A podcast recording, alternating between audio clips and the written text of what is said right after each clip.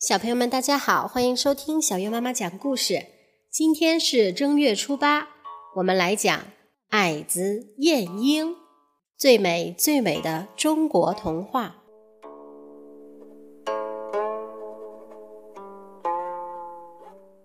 从前，齐国有一个名叫晏婴的人，他从小就很机智，口才也好，但是由于他的个子长得特别矮，只有一般人的一半高，所以常常被别人讥笑。聪明的晏婴并不因此而自卑，反而努力发挥自己的才干，长大以后。果然成为齐国的大臣。有一年，齐王想派人出使楚国，这是个很不讨好的任务，因为楚国是个大国，而楚王又非常骄傲，根本不把齐国放在眼里。齐王想来想去，认为只有晏婴可以胜任出使的工作。晏婴到了楚国，前来迎接他的楚国官员故意不开正面的大门，只开了一扇最小的边门。晏婴知道这是楚国人有意侮辱他，却一点也不生气，反而心平气和地对接待他的人说：“我想，只有到狗国去，才会钻小小的狗洞。”今天我到楚国来，难道也要钻狗洞吗？如果楚国认为自己是狗国的话，我就钻这个狗洞；如果楚国认为自己是泱泱大国，那么我就该走大门才对。楚国的官员听了，连话也说不出来，只好打开大门让他进去。晏婴到了朝廷，楚王见到他，装出很惊讶的样子，说：“这是怎么一回事啊？难道你们齐国都没人了吗？怎么派你这样一个矮子来呢？”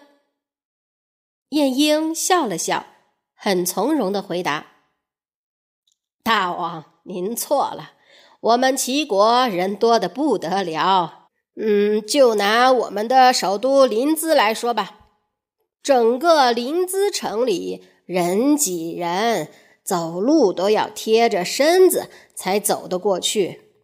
天热时，人们一挥汗就会像下雨一样。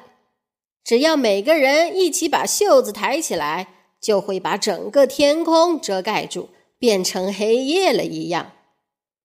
晏婴又接着说：“我们齐国的人实在太多了。”而且各种人才都有，只是看这些人才要安排在什么地方罢了。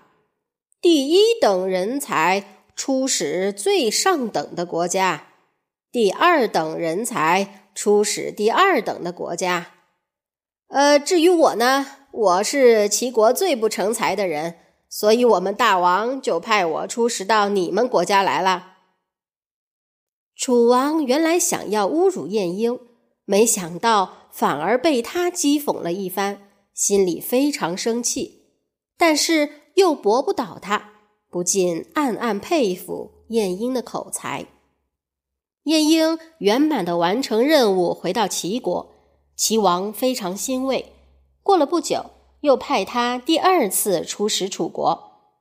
楚国国君有了上一次的经验，心里很不服气，就找了几个大臣来商议。要如何驳倒他，以挽回楚国的面子？计策终于想好了，大家都等着看好戏，心想这回可要让晏婴当众丢脸了。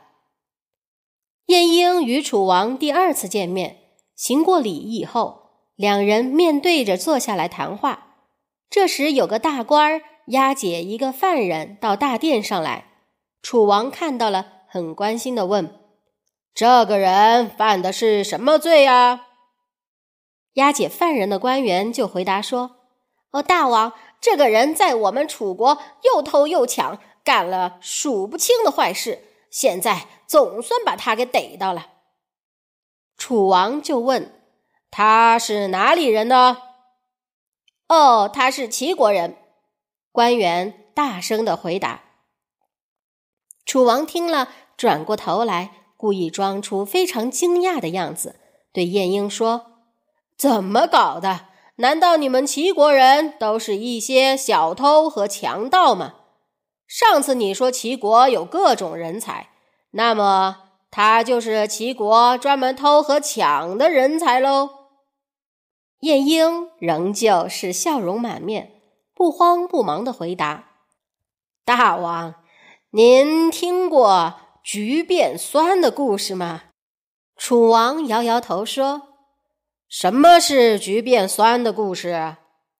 晏婴就说：“橘子本来是生产在淮河以南的水果，又大又甜又好吃，是很好的水果。可是，呃，如果把它移植到……”淮河以北就变得又酸又苦，非常难吃。这是什么原因呢？就是环境造成的。这个人我认得，他在我们齐国是个规规矩矩的人，怎么到了楚国就变坏了呢？可见这也是环境太差的缘故。大王啊，您要好好下功夫治理您的国家才是啊。楚王听了，气得半天说不出话来。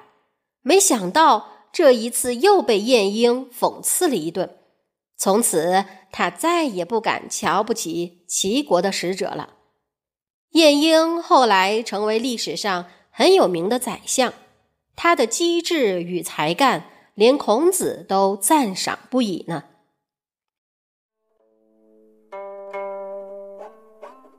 小朋友们。晏婴虽然个子矮小，却不自卑，做到齐国的宰相，更是凭着他的口才和机智，抵挡了楚王的侮辱，抬高了齐国在楚王心中的地位。每个人都各有所长，各有所短，不妄自菲薄，发挥自己的长处，是这个故事教给我们的。好啦，今天的内容就是这样啦，我们明天。再见。